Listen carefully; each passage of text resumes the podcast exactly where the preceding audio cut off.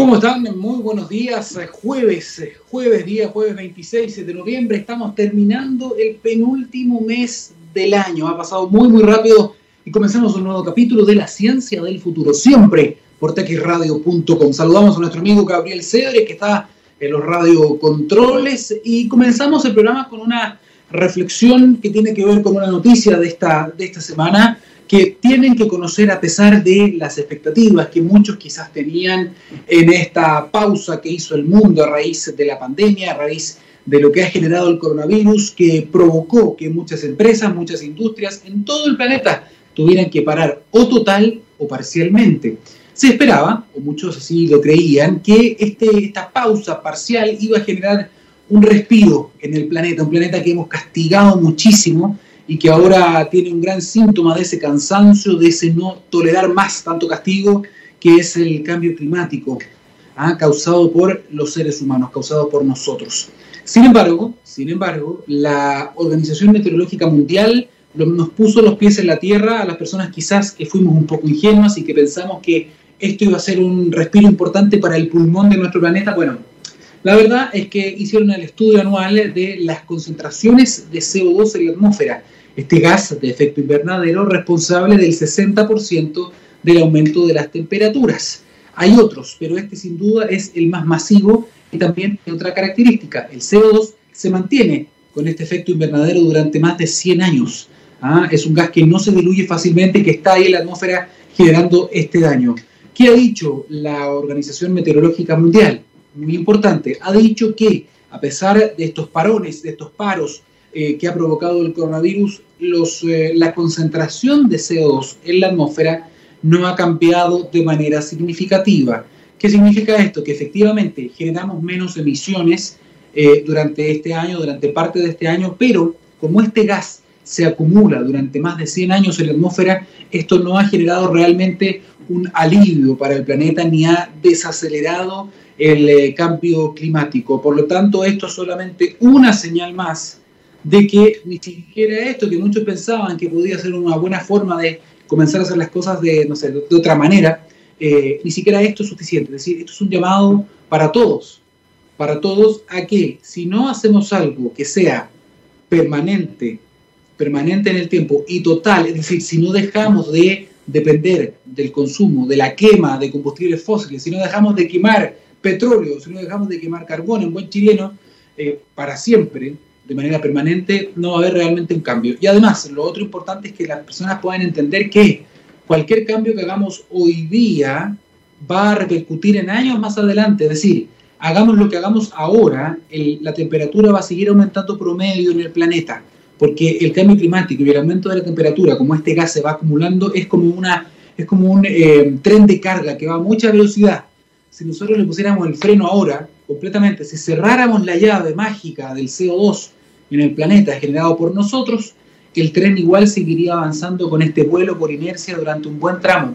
Lo que tenemos que conseguir es no superar los 2 grados de temperatura. Esa es uno de los, eh, una de las metas ¿no? que tiene el Acuerdo de París y el Protocolo de Kioto. Y a pesar de que seguimos avanzando y de que no han habido las señales con la fuerza que se requiere, eh, hay buenas noticias. Hay buenas noticias también, no todo es malo.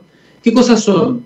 Que hay dos países, dos superpotencias que se han, eh, se han allanado a firmar, a hacerse parte de los acuerdos de carbono neutralidad. Y eso es relevante, eso es relevante. Hablamos de Japón, que es el, quinto país, la quinta economía que más aporta gases de efecto invernadero en el mundo, y hablamos de China. Y eso es clave. China está entre el 1 y el 2 en la cantidad de emisiones y ahora China se ha allanado entonces, ha aceptado formar parte de este acuerdo Em, de emisiones de carbono neutralidad, no para el 2050. Ellos dicen, no podemos el 2050, podemos el 2060. Es una buena noticia igual porque no estaban ellos allanados, no habían aceptado formar parte de, esta, de este llamado internacional de la carbono neutralidad, en la que Chile obviamente también está obligado y sí tiene muy buenas metas.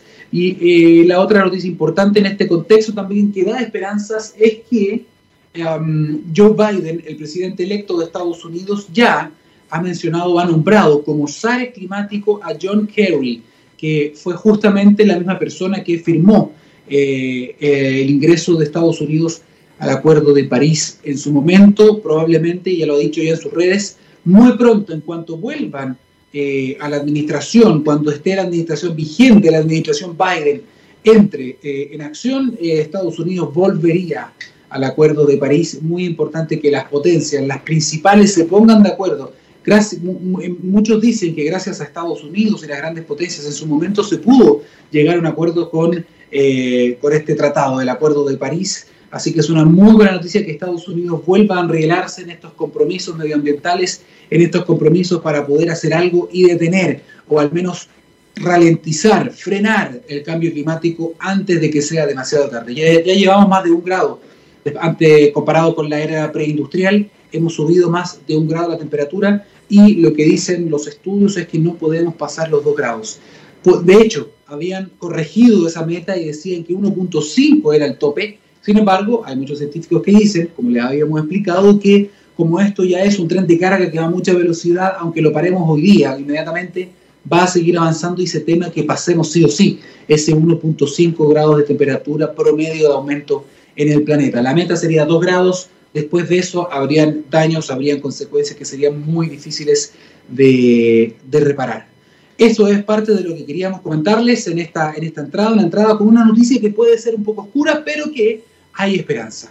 Eh, quiero ser ingenuo de nuevo, quiero creer que nos vamos a poner de acuerdo y es muy importante en ese, en ese mundo que estamos proyectando, que las grandes potencias, los grandes emisores de gases de efecto invernadero se pongan de acuerdo, se allanen a participar y estén sí o sí encima de estos acuerdos internacionales. Vamos eh, a la música, esto es la ciencia del futuro, don Gabriel Cedres, los controles son suyos, las son las 9 de la mañana con 8 minutos y ya volvemos con la primera entrevista de este programa que tiene justamente que ver con el cambio climático. Vamos y volvemos.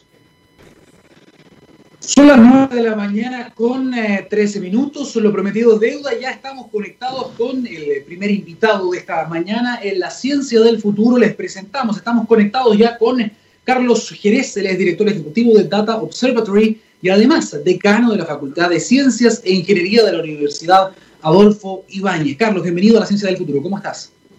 Muy bien, Daniel, gusto saludarte. Eh, Carlos, una pregunta, nada que ver, te voy a descolocar un segundo. ¿Amante del fútbol o no tanto? Por supuesto, eh, con mucha pena por lo de ayer. ¿Cómo, nos pegó? Ah? ¿Cómo nos pegó?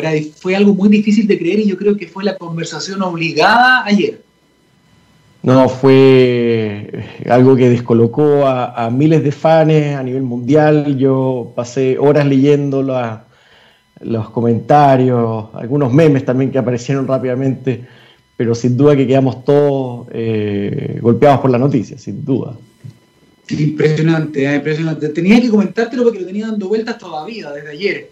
Em, Carlos, me interesa mucho que a las personas que nos están escuchando hasta ahora tú les puedas contar primero, después vamos a desglosar un poco, vamos, vamos a, a, hablar un poco más en detalle, ¿no?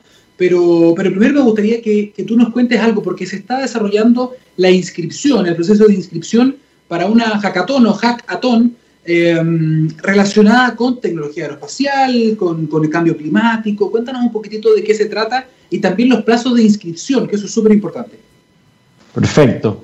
Bueno, efectivamente en este momento estamos recibiendo postulaciones para la primera hackathon virtual FATCH 2020, en este caso eh, que busca utilizar imágenes satelitales y imágenes fotográficas más bien dicha aerofotogramétrica, eh, por una parte para celebrar eh, los 50 años del Servicio Aerofotogramétrico Nacional, eh, en el cual estamos incorporando tecnología también de satélite de la NASA, Landsat, para poder abordar tres desafíos de cambio climático, que ya vamos a, conversar, pero las fechas ya de, inscripción se, extendieron hasta la próxima semana, hasta el 2 de diciembre, y eh, ya contamos con muchos postulantes eh, a nivel nacional de distintos eh, perfiles, desde arquitectos hasta ingenieros, todos buscando encontrar la forma de utilizar estas imágenes satelitales,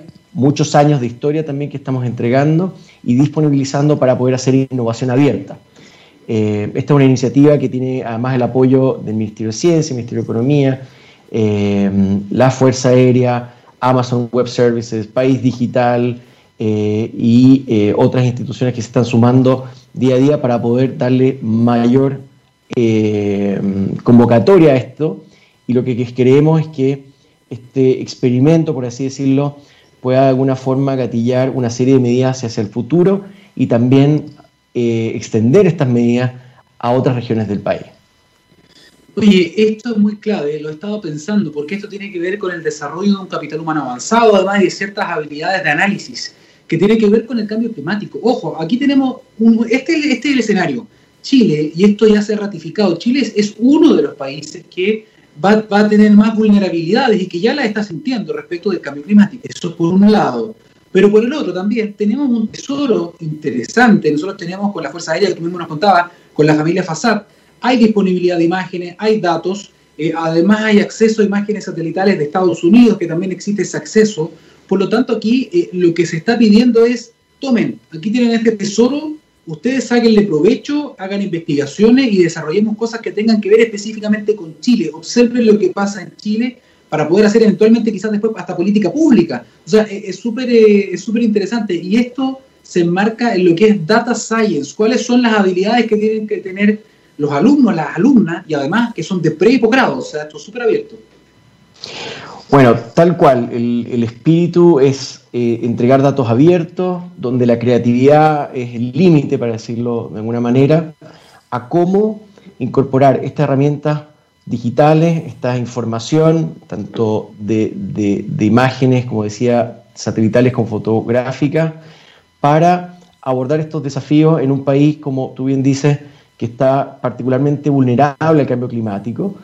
Eh, los tres desafíos se concentran entre la quinta región y la región metropolitana, eh, donde, por ejemplo, es muy fácil ver, usando justamente estas tecnologías, cómo eh, los últimos 10 años la megasequía de la región central del país ha devastado amplias zonas que históricamente tenían una productividad agrícola muy importante, también estamos viendo cómo afecta a los glaciares, estamos viendo también cómo los incendios forestales eh, pueden de alguna forma ser mitigados al reconocer e identificar el efecto de una vegetación más, más pequeña, quizás más que está debajo de los árboles, eh, y cómo poder hacer políticas públicas, como tú decías, al respecto. Ahora, la idea es que no es necesario ser un experto en ciencia de datos para poder utilizar esta información y para eso estamos a partir desde el lunes eh, con un ciclo de charlas y una serie de,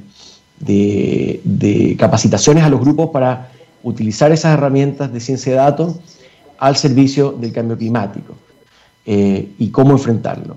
Entonces, alumnos de pregrado, posgrado, personas naturales, investigadores, eh, en fin, hoy queremos convocar a la mayor cantidad de personas posible que se espera que, sepan, bueno, por lo menos eh, que, estén, lo primero es una gran motivación, y el segundo es la posibilidad de eh, utilizar esta información digital. Nosotros para eso estamos trabajando además con eh, Cisairo en Australia, que provee una estructura que se llama el, el, Data Cube a través del Data Observatory. El Data Cube es básicamente una consolidación de fácil uso de imágenes satelitales. Estas imágenes son súper pesadas, Daniel. Eh, y para alguien eh, o cualquier grupo de investigación, el utilizar las, imágenes directamente de eh, un satélite, por así decirlo, es un trabajo muy engorroso. hay que darse la idea de que esto es como armar un rompecabezas, donde las distintas fotos hay que ir alineándolas, puliéndolas, sacando, por ejemplo, las nubes, y filtrando un montón de información hasta que llego a algo que me permite poder tomar mejores decisiones, poder medir, por ejemplo, la distribución de la vegetación, eh, etcétera, etcétera. Em, pero para ese trabajo pasaríamos meses. Entonces lo que estamos haciendo gracias al trabajo en, Data Observatory y CISAIR en este caso, es disponibilizar una estructura que se llama el, dato, eh, el cubo de datos abierto, o Data Cube, en donde todas esas imágenes se alinean, se preprocesan y se entregan para fácil uso desde la casa, vía Internet. Eh, y eso es lo que habilita la posibilidad de eh, generar esta convocatoria de innovación abierta. Si tuviésemos que entregarle a cada uno la cantidad de gigabytes de información que tienen que procesar cada uno individualmente, esto sería un dolor de cabeza y, así ha sido generalmente para los grupos que investigan en estas áreas.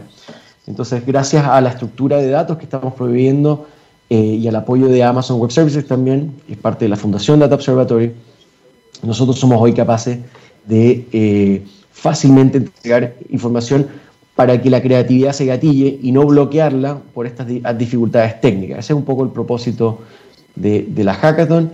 Eh, y el 30 de noviembre tenemos una, tremenda charla además eh, donde participan, bueno, por supuesto, eh, eh, nuestros partners de, la Fuerza Aérea, pero también está el director de arquitectura a nivel mundial de Amazon, Tom Soderstrom, que además trabajó en la NASA durante un tiempo.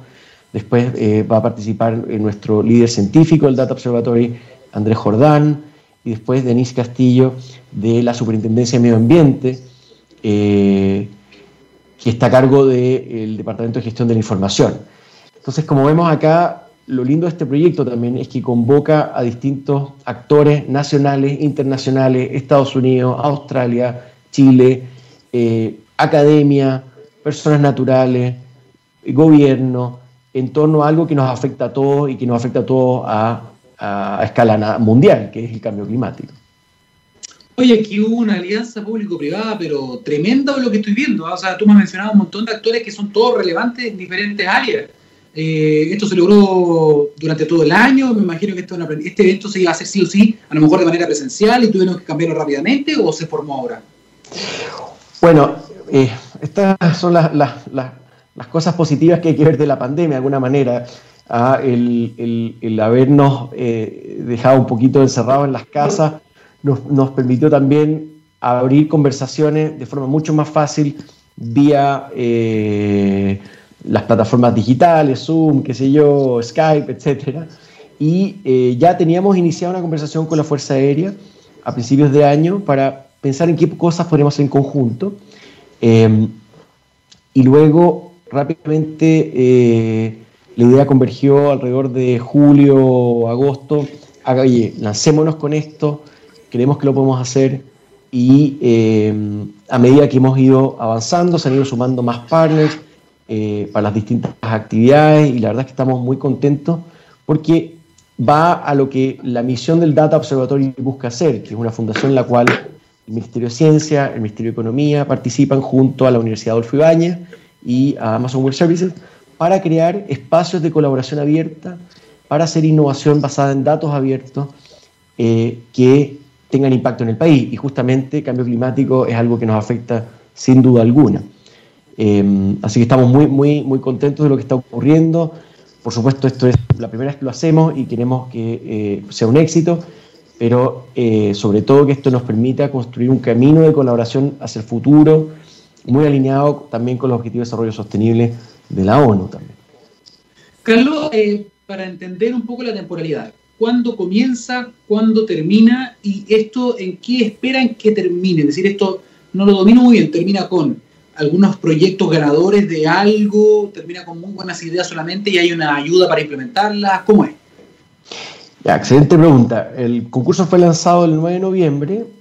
Este lunes 30 tenemos una charla que, como les comentaba, cuenta con, con oradores muy interesantes, así que están todos invitados. Ya estaremos enviando ahora eh, hoy mismo y mañana toda la difusión para que puedan conectarse. El 2 de diciembre cierran las postulaciones de los distintos grupos que quieren participar en los desafíos. Como te comentaba, son tres desafíos. Uno, los incendios forestales alrededor de, la, eh, de, Valparaíso, la quinta región. Eh, hay un segundo desafío con respecto a el deshielo de glaciares en la región metropolitana, en la cuenca del río Olivares, cerca de Cerro el Plomo. Y después está el, rol y, la protección de humedales, en particular del humedal de Yali, que está en la quinta región, eh, y, esto además justo coincide con la promulgación de la ley que protege los humedales urbanos.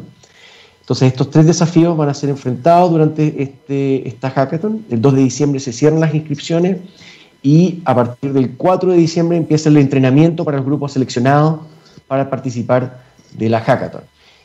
¿Qué ocurre después? Eh, se hace el trabajo con ellos y los ganadores recibirán primero, segundo, tercer lugar créditos de Amazon Web Services para poder seguir potenciando las ideas que tienen eh, a través de estas tecnologías. Pero lo que estamos trabajando ahora es ver cómo podemos eh, generar un modelo de sostenibilidad de esos proyectos y de escalamiento de esos proyectos.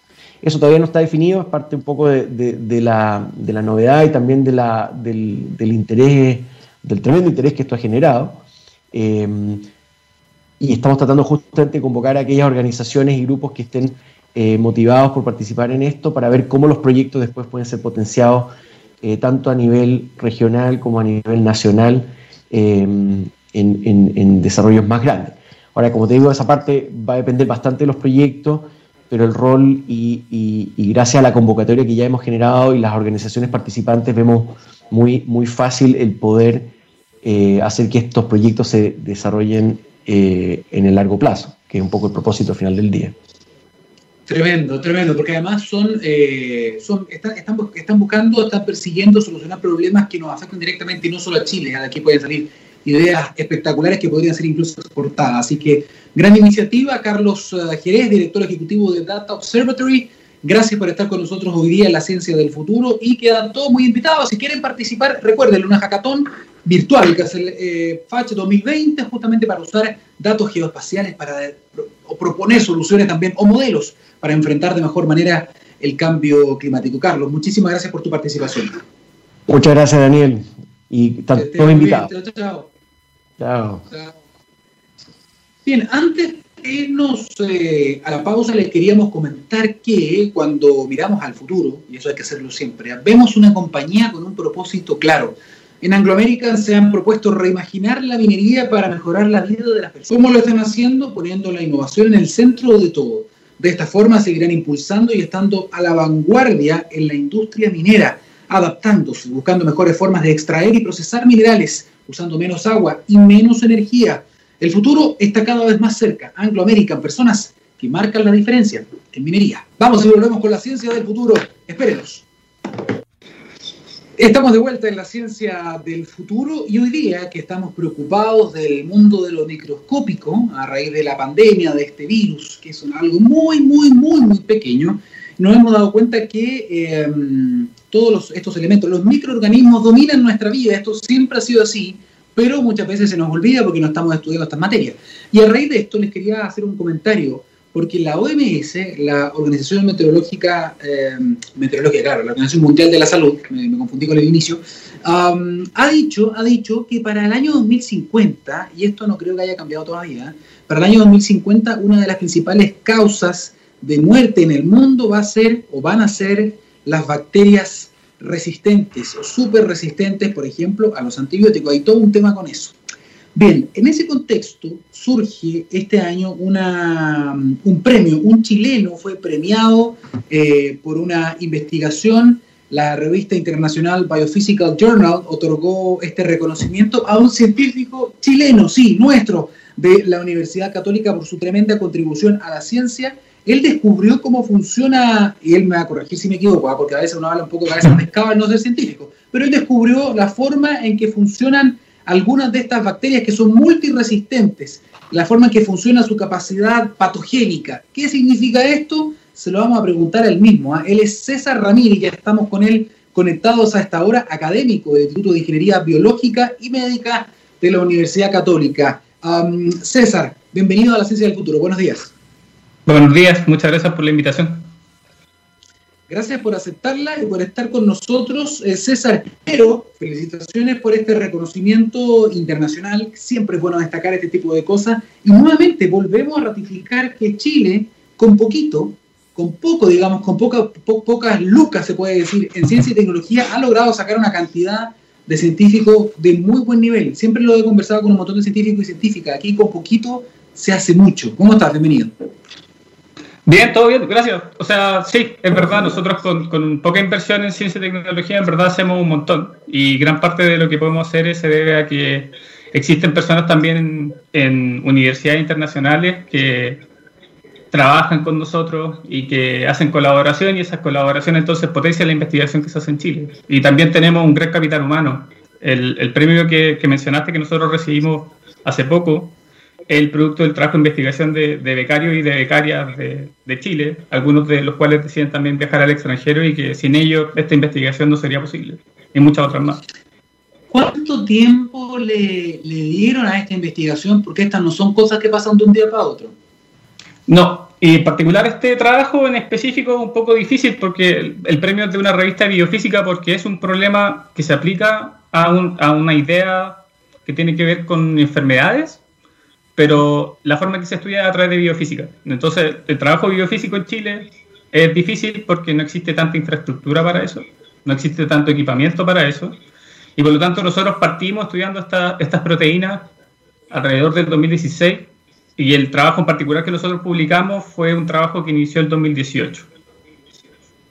Perfecto, perfecto. Mucha pega detrás de eso, ¿ah? y felicitaciones entonces a todo tu equipo. Sabemos que tú lideras un equipo importante. Eh, César, vamos directamente ahora a hablar un poquitito de esta investigación, por lo que estuve leyendo, me mandaron un comunicado que ya simplifica un poco, nos baja un poquito la investigación, pero por lo que entendí está muy interesante porque entiendo que es una, es una proteína, ustedes describieron el funcionamiento de una proteína que de alguna forma es la que gobierna, ¿no? Esta capacidad que tienen algunas bacterias de generar enfermedades, eso significa, ¿no?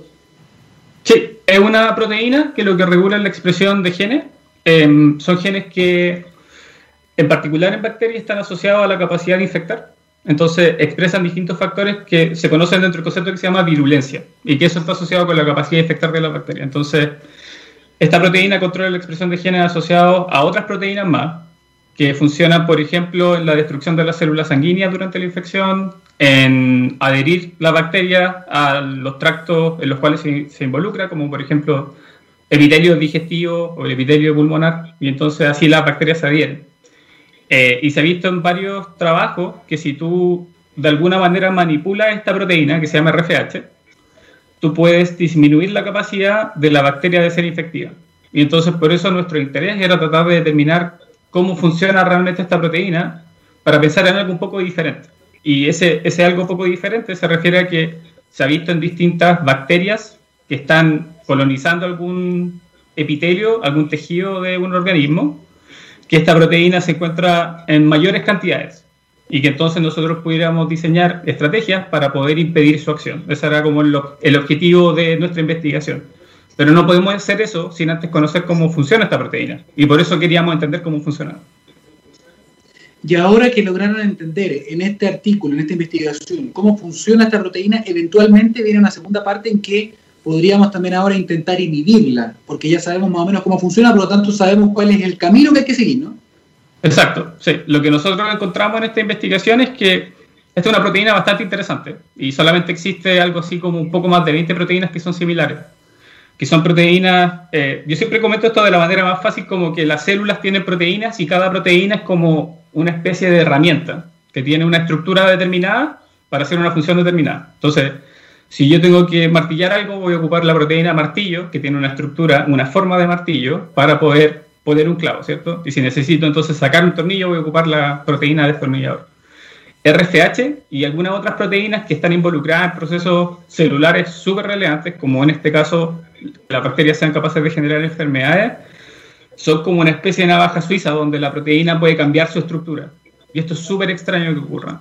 Em, conocemos que ocurre en el caso de priones, por ejemplo, que causan enfermedades catastróficas en humanos, y poco a poco se va descubriendo que también existe en otros organismos como parte de la regulación de procesos centrales. En el caso de bacterias, RFH es una de estas proteínas y regula en este caso los procesos de expresión de genes. Y entonces lo que nosotros queríamos entender es cómo ocurre este cambio estructural y cómo lo podemos frenar. Y ahora que sabemos cuáles son las partes más importantes, entonces pues, podemos proceder a diseñar inhibidores. Y ese es el objetivo que viene más adelante. César, tengo una duda. ¿Esta, esta proteína, la RFAH, es propia de nuestro cuerpo, de nuestras células, o viene de alguna forma en la mochila de la bacteria? Es de la mochila de la bacteria. Y tiene, tiene varias gracias por las cuales es un blanco interesante trabajo. Primero es que se encuentran bacterias gram negativas prácticamente conservadas en toda ella. En segundo lugar, es que es una proteína que no es esencial para la bacteria, lo cual quiere decir que las bacterias viven igual si no la tienen. Y eso significa que si yo hago un inhibidor que va a impedir la acción de esta proteína, la bacteria no va a morir, pero la bacteria dejaría de ser infectiva. Y es una gracia, porque cuando tú piensas... Sí, dale. Sí, no, tengo una pregunta porque en el fondo también sabemos que nosotros tenemos una macro o una microbiota, ¿no? De que tenemos bacterias que son positivas en nuestro cuerpo. No todas las bacterias hacen mal, tienen mala publicidad, pero hay muchas bacterias positivas, así las bacterias no podríamos vivir bien. Por lo tanto, si ustedes inhiben esta proteína de estas bacterias que son patogénicas, ¿no podrían generar también un daño en otras, en otras bacterias de nuestro cuerpo que sí están ahí y con la cual hacemos alguna forma simbiosis? Es el, creo que es la gracia de nuestra investigación. Si tú te fijas en la mayoría de los desarrollos de antibióticos, a lo largo de la historia del desarrollo de antibióticos, los antibióticos tienen cierta especificidad, pero de todas maneras lo que hacen cuando tú utilizas en particular los antibióticos como que son de último recurso, que son los que se utilizan para bacterias multiresistentes, es que dañan toda tu flora intestinal, por ejemplo, cuando tú los consumes. Entonces te producen un daño catastrófico con todas las bacterias que están en tu organismo. En el caso de RFH, como sabemos que las bacterias que son infectivas son las que tienen mayores cantidades de esta proteína, inhibirla significaría en específico como afectar la función de esas bacterias patogénicas, las que causan esta enfermedad, y no necesariamente la de tu flora intestinal como basal. Entonces, con eso nosotros creemos que RFH es como un súper buen candidato para poder hacer nuevas terapias contra, bueno, contra la enfermedad bacteriana. Oye, si yo logro, de nuevo pregunta, que me, encanta el tema de la medicina en general, ahora tú, con todo este tema del coronavirus hemos aprendido, hemos aprendido un montón también. Entonces, si yo logro inhibir la RFAH, eh, ¿eso qué va a generar finalmente? Que estas bacterias no puedan infectar tanto y de esa manera, por ejemplo, los antibióticos que hoy existen las pueden derrotar más fácilmente. Eh, en el fondo no pueden cambiar de forma, por lo tanto no se pueden defender tan fácil, algo así, ¿o no? Sí, eso es una forma de ponerlo, que en el fondo tú puedes combinar tratamientos con inhibidores de RFH con algunos antibióticos ya conocidos. Eh, si tú te fijas en la forma en que se utilizan actualmente los antibióticos, en los casos más críticos, se utiliza una especie de cóctel de antibióticos, o se utilizan antibióticos con algunos inhibidores que impiden la acción de eh, proteínas que rompen antibióticos. Entonces, ¿cómo las bacterias aprenden a defenderse de los antibióticos? Porque tienen proteínas que les permiten romperlos. Al final, como que todo es una pelea de, bacterias teniendo distintas proteínas para poder actuar. Entonces, eh, una forma de poder combatir eso es, bueno, entregarle una nueva herramienta a uno, en el, punto de vista médico, de tratar de utilizar entonces inhibidores ahora para otra proteína, para bajar la capacidad infectiva de las bacterias y de ahí contraatacar con antibióticos y tratar de con eso impedir los procesos infectivos. Y lo otro importante es que eh, lo que te permite, en principio, si es que RFH puede ser inhibida, es que te permitiría hacer un tratamiento durante la infección, no tan como, ah, como invasivo con respecto a la acción de otras bacterias y al mismo tiempo entonces con un efecto positivo para la salud. Oye, bien interesante, ahora estoy entendiendo por qué en el fondo ustedes le dieron este premio, porque esto tendría una aplicación mundial, eventualmente más adelante si se sigue desarrollando, eh, porque la había visto al comienzo, es que es uno de los problemas grandes que preocupa muchísimo a la OMS en este momento, en el desarrollo justamente de algún tipo de terapia para combatir estas bacterias súper resistentes. Ustedes eligieron en este caso, entiendo, la Escherichia coli y también la salmonella, eh, o salmonella, ¿no? Aquí pusieron O. ¿Por qué eligieron esta bacteria o estas bacterias? Nosotros elegimos Escherichia coli porque es un modelo de estudio clásico en laboratorio. La forma en que nosotros trabajamos es generalmente en el laboratorio con ese tipo de bacterias. O sea, nosotros trabajamos con cepas de Escherichia coli que no son causantes de enfermedades, son estándar de laboratorio. Y la proteína RFH de la cual más se conoce con respecto a su estructura, función, a los distintos roles que desempeña es la de Escherichia coli. Sin embargo, sabemos que esta proteína está, digamos, conservada en otros organismos que incluye salmonella, también incluye Klebsiella pneumoniae, que es la que actúa en el caso de la neumonía. Eh, entonces sabemos que aprendiendo de esta proteína también podemos aprender del funcionamiento de otras proteínas equivalentes en otros organismos. Es interesante porque esta proteína que ustedes lograron describir su funcionamiento eh, también está presente en alta, en alta cantidad en otras bacterias peligrosas o en otras bacterias que son hoy día muy resistentes. Ustedes ya lo saben, existe bibliografía, me imagino, al respecto. Sí, de hecho Klebsiella es como el ejemplo así como más grande, digamos, que se ha visto que cuando existen infecciones pulmonares, las cepas infectivas de Klebsiella tienen una gran cantidad de RFH. Y se sabe lo mismo para también infección, por ejemplo, en, en la industria avícola. También se sabe que existen bacterias cuando infectan distintos tipos de, bueno, en este caso serían gallinas. Eh, también existen infecciones que son causadas por bacterias y estas bacterias también tienen grandes cantidades de RFH. Entonces, tratar de solucionar el problema de la acción de RFH no solamente tiene un efecto médico, sino que también tendría un efecto en el caso de la industria avícola, la industria ganadera, donde podría utilizar otra estrategia de impedir en el fondo que ese tipo de animales se infecten con bacterias. Oye, voy a dar un poco vuelta a la pregunta y te voy a obligar a hacer un poquito de ficción, quizás teórica al menos. Eh, ustedes ya lograron describir esta proteína, que sin duda es un tremendo aliado para las bacterias más peligrosas, para los chicos malos es su mejor aliado, en el fondo de esa manera pueden infectar más, no y mejor. Pero, pero considerando que ustedes ya entienden cómo funciona, esta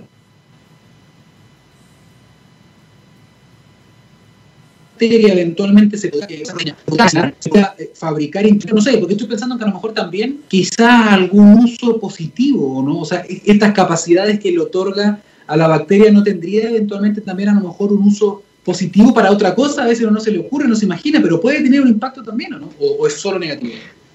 El impacto positivo que tiene estudiar RFH no tiene que ver tanto con RFH, sino que tiene que ver con lo que se puede lograr a partir de aprender de RFH. Y lo que pasa es que aprender de RFH significa aprender con respecto a otras proteínas que funcionan de manera similar, como también como una navaja suiza que cambia de estructura, pero que generan otros eventos, que no sean necesariamente como mejorar la capacidad de la bacteria en algo, sino que, por ejemplo, sean dañinas. Entonces sabemos que hay proteínas que actúan, como comentaba antes, como los priones, que en el fondo lo que causan son enfermedades, como enfermedades neurodegenerativas en humanos, y que los procesos de cambio de estructura de la proteína son similares a los de RFH. Entonces, desde el punto de vista biofísico, estudiar RFH sirve para estudiar otras proteínas, de las cuales también sabemos poco cómo funcionan, o sabemos poco qué es lo que hacen. Don Roberto Cárcamo, periodista de la Facultad de la Universidad Católica, me, envió información y además de la parte que hemos conversado que tiene que ver con la posibilidad de inhibir justamente a esta, esta proteína también, me, había comentado lo que me mandó que esto, esto podría terminar o, derivar en el desarrollo de biosensores. Sí. Eh, eh, de biosensores. ¿Nos podría explicar un poquito también eso por dónde iría? Sí, obvio. en el caso de los biosensores, lo que pasa es que, como te comentaba antes, estas como proteínas que pueden cambiar su estructura, que actúan como una baja suiza, es algo bien raro. Y entonces, la gran forma en que se ha tratado de generar biosensores, que en el fondo son sensores biológicos que en función de un estímulo generan alguna respuesta que uno puede visualizar y con eso poder utilizarlos para sensar por ejemplo, contaminación en agua o algún proceso infectivo en alguna célula, em, generalmente se basan en que una proteína se active a partir de algún proceso. En el caso de RFH, la gracia que tiene es que nosotros sabemos que la proteína por sí, sin necesidad de ningún tipo de ingeniería de proteína, sin necesidad de ningún cambio, su forma de funcionar es que está en un estado de una estructura que es inactivo y otro estado de otra estructura que es activo. Entonces, la pregunta para nosotros fue súper obvia, fue como, ¿qué pasa si nosotros podemos cambiar el estímulo que recibe esta proteína, que generalmente es gatillado porque la bacteria tiene que infectar? Cambiarlo ahora por un estímulo que fuera diferente. Por ejemplo, sensar un metal en un ambiente, sensar un contaminante en un ambiente. Y que entonces ahora la proteína pase del estado inactivo al estado activo, producto de un estímulo externo, y que nosotros podamos visualizarlo, utilizarlo como una herramienta de visualización. Entonces ahora estamos repensando la función de RFH o el mecanismo molecular de acción como una forma de crear biosensores nuevos que nos permitan sensar estímulos en el ambiente. Y ojalá que eso funcione. En eso estamos ahora.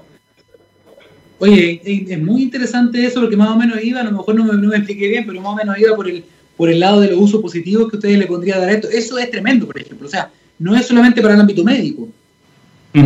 Sí, no, tendría otro tipo de aplicaciones.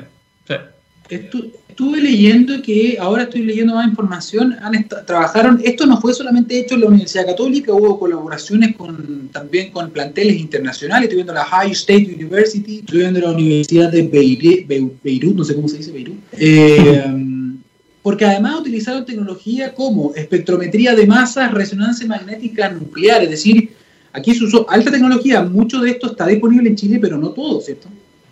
Sí, por ejemplo, el caso de espectrometría de masa, la Universidad Católica, también hay algunas universidades en regiones que tienen para poder hacer espectrometría, pero en el caso particular de nosotros, el tipo de espectrometría de masa que hacemos es lo que se llama con un enfoque de biología estructural, porque tú estás tratando de aprender con respecto a qué partes de una proteína, de la estructura de una proteína, son flexibles y rígidas.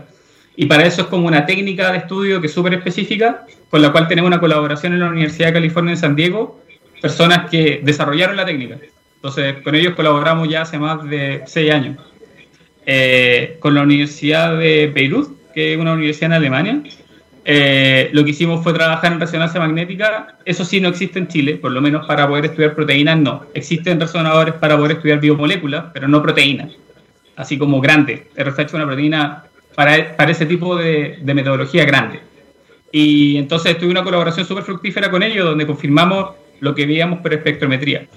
Y con Ohio State eh, colaboramos con la profesora que descubrió la función de RFH. Entonces eso es súper importante, con respecto a cómo funciona a nivel microbiológico. Y además de eso, bueno, el, aporte más significativo en verdad fueron los experimentos y simulaciones computacionales que se hicieron en Chile. Eso fue como nuestra contribución más grande. Y ahí participaron eh, Pablo Galás y eh, José Alejandro Molina, que son estudiantes de doctorado de, de la Escuela de Ingeniería y que son estudiantes de mi laboratorio es muy bueno lo que hace, ¿ah? de entregar también créditos al equipo, eh, eso siempre es bueno.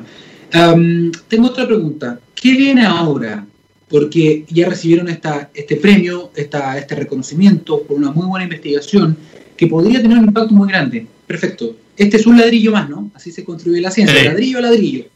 ¿Qué viene ahora? Porque ustedes ya describieron cómo funciona. Me imagino que no van a abandonar este camino, o sea, van a, van a tomar esto y van a seguir avanzando, o ahora tienen que pasar a otra instancia. Sí, ahora estamos estudiando, bueno, otras proteínas que cambian de estructura. Estamos estudiando una que regula el ciclo circadiano de otras bacterias. Así que ahí está Mayra Rivera con una investigación postdoctoral en eso. Y estamos tratando de entender cómo estas proteínas surgieron a lo largo de la evolución, porque están metidas en procesos que son críticos. O sea, lo de la generación de enfermedades en bacterias es un proceso fundamental que nos afecta a todos nosotros y nosotras. Entonces, entender de dónde vienen estas proteínas y entonces cómo poder impedir su función sin afectar otros procesos celulares es súper relevante. Entonces, un estudio tiene que ver con evolución. Y lo otro es el desarrollo de estos biosensores y de estos inhibidores de la función de RFH, de tal manera que ojalá futuro poder tener algún tipo de molécula candidata que nos permita utilizarla en un modelo animal y poder empezar a probar de que nosotros efectivamente podemos bajar la capacidad de infección de las bacterias utilizando como blanco RFH. Y ojalá que otras personas también puedan colaborar con nosotros. En verdad, nuestro laboratorio en ese sentido es súper abierto a colaborar. Hay personas que son expertas en microbiología en Chile, con los cuales nos encantaría poder hacer algo en este, en este ámbito. Oye, César, eh, no, no, dejo de pensar lo siguiente, si todo esto se logró por cooperación internacional, por la formación también o por la presencia de capital humano avanzado, hombres y mujeres con mucho nivel y con mucho conocimiento en nuestro país. Por lo tanto, tengo que preguntarte, obviamente, cuál es tu mirada también de lo que está pasando hoy día respecto de la disminución de los recursos a ciencia y tecnología, qué está pasando hoy día con el tema de los programas de becas Chile, por ejemplo, que hay muchos muchos jóvenes que están estudiando afuera, por ejemplo, también carreras de futuro, ¿no? Mucha ciencia afuera y se están quedando un poco en peligro. ¿Cuál es la mirada que das tú? Porque probablemente a lo mejor tú mismo pudiste estudiar, no lo sé, gracias a programas como estos, y hoy día está siendo reconocido internacionalmente. Es decir, si no invertimos en esto, quizás cuántas alas podemos cortar y cuántos científicos o científicas que van a quedar en el camino, ¿no? Sí, encuentro personalmente paradójico que en el punto en que estamos actualmente con la pandemia, em, vayamos como contracorriente en cuanto a los recursos y financiamiento de la investigación de tanto de profesores y profesoras consolidados como también de, becarios y becarias eh, e investigadores postdoctorales también. Eh, encuentro que por lo menos para mí fue un beneficio haber contado en, mis tiempos, que no fue hace mucho tampoco, pero con la beca de doctorado nacional fue fundamental para mi formación. Y después tuve la posibilidad además de, de poder recurrir a distintos fondos para poder viajar al extranjero y con eso adquirir todos los conocimientos que tengo en biofísica ahora, que biofísica no es un área muy explorada en Chile, entonces viajar y aprender de expertos en el área en el extranjero fue, fue fundamental. Entonces, cuando veo lo de Becas Chile, eh, creo que es una señal preocupante de no recurrir a conocimiento que está en el extranjero y poder de alguna manera traerlo. Y mm, por lo tanto, creo que es una mala señal en este momento hacer los cambios presupuestarios que se están proponiendo. Ojalá que se reconsidere, ojalá que, este, que esta investigación y varias otras investigaciones que han sido premiadas en Chile sirvan de alguna manera para poder indicar al Ministerio de Ciencia que el camino que hay que recorrer es diferente al que se está tomando ahora. Hay que poner lucas nomás, aunque duela, si ese es el tema. Muchísimas gracias por abrir ese camino también eh, y por el reconocimiento, insisto. Eh, felicitaciones desde acá de la radio también para ti, para todo tu equipo. Estamos hablando entonces y estamos despidiendo ya a esta hora a César Ramírez. Él es académico del Instituto de Ingeniería Biológica y Médica de la Universidad Católica de Chile. Muchas gracias, César. Felicitaciones. No, gracias a ustedes que también. Que estés muy bien. Chao, chao. Estamos llegando al final del programa, ¿ah? pero, pero antes, obviamente, queríamos también hacer eh, una pregunta. ¿Has pensado que la superación de esta crisis sanitaria puede ser una gran oportunidad para reenfocarnos en el planeta y en nuestro bienestar? Aguas Andinas ya lo pensó y se ha comprometido con un plan de reconstrucción verde y social para Chile, generando nueva infraestructura para combatir el cambio climático, creando miles de nuevos empleos y fortaleciendo el suministro de futuro de agua potable Aguas Andinas, trabajando por una reconstrucción verde y social. 9 de la mañana con 56 minutos, voy a cortar ahora porque si no me retan. Directamente, siempre me paso. No lo me paso a a, a la Valle Ortega, vienen más programas que tienen que ver con tendencia, ciencia, tecnología y por supuesto sustentabilidad. Me despido nos encontramos en la última semana de noviembre, este martes a las 9 de la mañana por TX Radio. Que tengan un tremendo fin de semana. Nos vemos. Chao, chao.